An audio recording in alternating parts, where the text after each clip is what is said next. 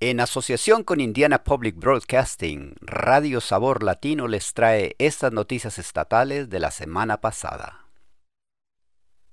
Educadores y grupos comunitarios aprovechan conferencia para colaborar en asuntos de salud mental estudiantil y uso de sustancias.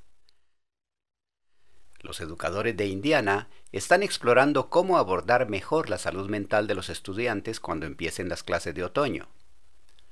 Una reciente conferencia sobre educación destacó la necesidad de programas de salud mental en las escuelas. La conferencia Una juventud que emerge más fuerte fue una reciente colaboración entre grupos educativos y comunitarios para difundir la concientización sobre los recursos de salud mental disponibles en las escuelas. Claire Fijian Green es una de las organizadoras de la conferencia.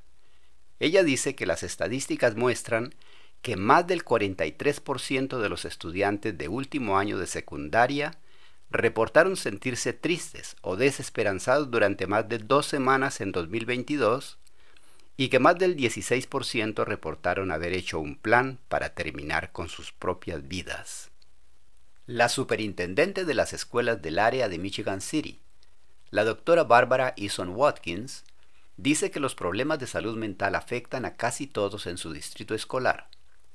Eason Watkins añade, Hemos visto un aumento en muchos de los problemas de salud mental que han enfrentado nuestros estudiantes, nuestras familias, y en muchos casos nuestros maestros, nuestro personal.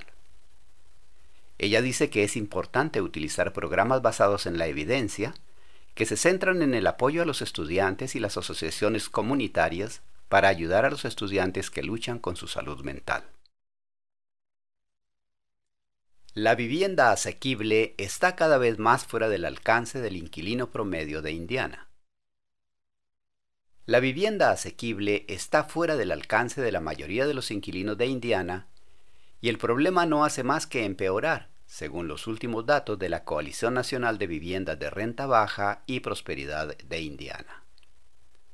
El informe muestra que el salario medio necesario para permitirse un apartamento básico de dos dormitorios en Indiana es de 19 dólares por hora pero los inquilinos en Indiana ganan un salario promedio de 17 dólares y 86 centavos por hora. Andrew Bradley, de Prosperity, Indiana, dice que la situación empeora cuando se compara Indiana con los estados vecinos. Bradley añade, todavía estamos 91 centavos por hora por detrás de todos nuestros vecinos del medio oeste juntos. Bradley dice que más preocupante es el hecho de que el salario promedio en la mitad de las 20 ocupaciones más comunes de Indiana no llega a los 19 dólares la hora necesarios para permitirse una vivienda. Bradley añade, estamos hablando de cientos de miles de Hoosiers que trabajan a tiempo completo y un número cada vez mayor de esas ocupaciones más comunes no pagan lo suficiente para vivir. El costo de un apartamento de dos dormitorios en Indiana subió un 12% en el último año mientras que el salario medio solo aumentó un 7% y medio.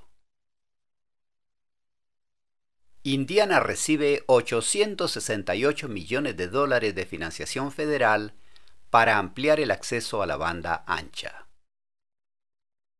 El 26 de junio se concedieron a Indiana más de 868 millones de dólares en fondos federales para la banda ancha, esta financiación forma parte de un esfuerzo nacional para ampliar el acceso a Internet.